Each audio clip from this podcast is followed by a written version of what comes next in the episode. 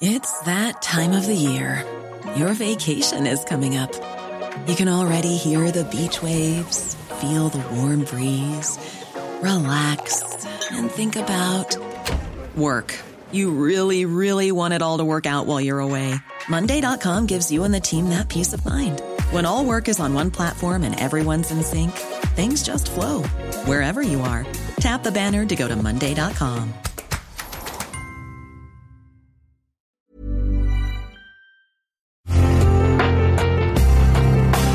imagen vale más que mil palabras y a veces con tan solo escuchar viajamos al mundo infinito de la reflexión. Esta es la imagen del día con Adela Micha.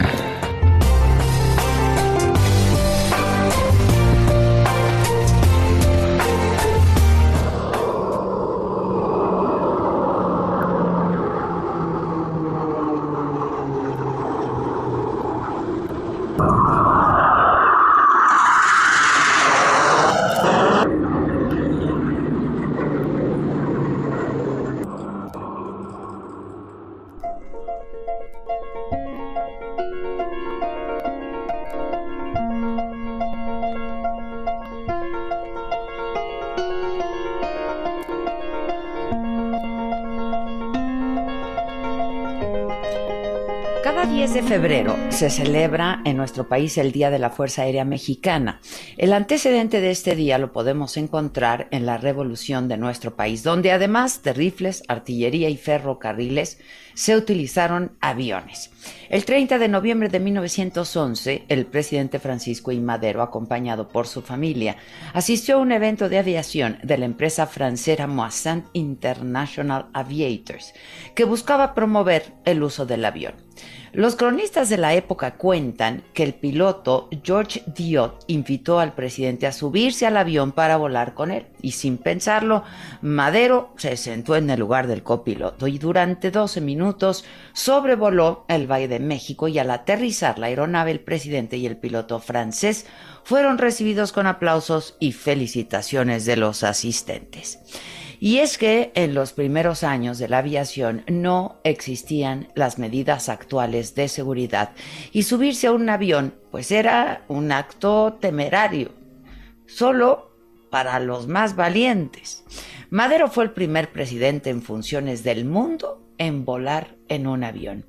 Y la experiencia lo impactó tanto que envió una comisión a Europa a entrenarse en aviación y autorizó la compra de dos aeronaves para el ejército. Llegaron en 1912 y se usaron para reconocimientos aéreos durante las campañas revolucionarias. De hecho, fue en México donde por primera vez se utilizaron aviones como arma militar. En 1914, Victoriano Huerta inició pruebas de bombardeos aéreos y creó la escuadrilla de la milicia auxiliar del ejército mientras que el general Venustiano Carranza, encargado de mantener el orden y derrocar a Huerta, formó una unidad que llamó Flotilla Aérea Constitucionalista integrada por tres monoplanos. La flotilla aérea constitucionalista realizó misiones que determinaron el triunfo del gobierno sobre los rebeldes, por lo que el 5 de febrero de 1915 Carranza decretó la creación del arma de aviación militar dentro del ejército. Una vez concluida, la revolución constitucionalista inició su proceso de profesionalización, esto como parte del proyecto de defensa nacional. El 10 de febrero de 1944, el presidente Manuel Ávila Camacho ordenó que el arma de aviación militar se elevará a la categoría de Fuerza Aérea Mexicana para combatir durante la Segunda Guerra Mundial. Dentro de la Fuerza Aérea Mexicana se formó el Escuadrón 201, que participó en la liberación de las Filipinas y se convirtió en la única unidad militar mexicana en combatir fuera de territorio nacional.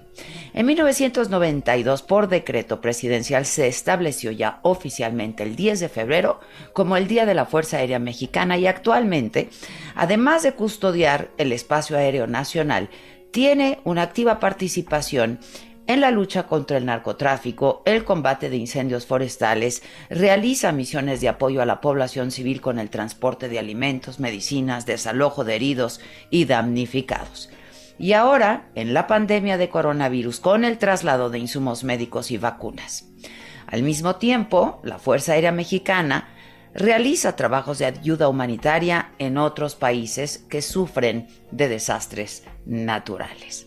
Para conmemorar este día, en la mañanera de ayer martes, el presidente anunció que hoy miércoles se estrenarían las pistas de aterrizaje del aeropuerto de Santa Lucía, Felipe Ángeles. Mañana también, que es el Día de las Fuerzas Armadas, el Día de este, la Fuerza Aérea, eh, vamos a llevar a cabo la inauguración de eh, lo que es la base aérea militar del aeropuerto Felipe Ángeles.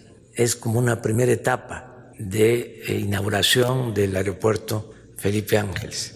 Mañana van a aterrizar ya en las nuevas pistas aviones, tanto de eh, la Fuerza Aérea como aviones de las líneas comerciales.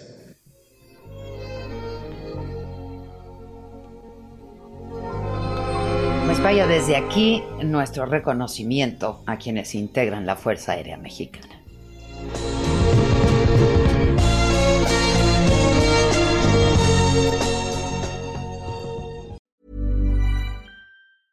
Want flexibility? Take yoga. Want flexibility with your health insurance? Check out United Healthcare Insurance Plans. Underwritten by Golden Rule Insurance Company, they offer flexible, budget friendly medical, dental, and vision coverage that may be right for you. More at uh1.com.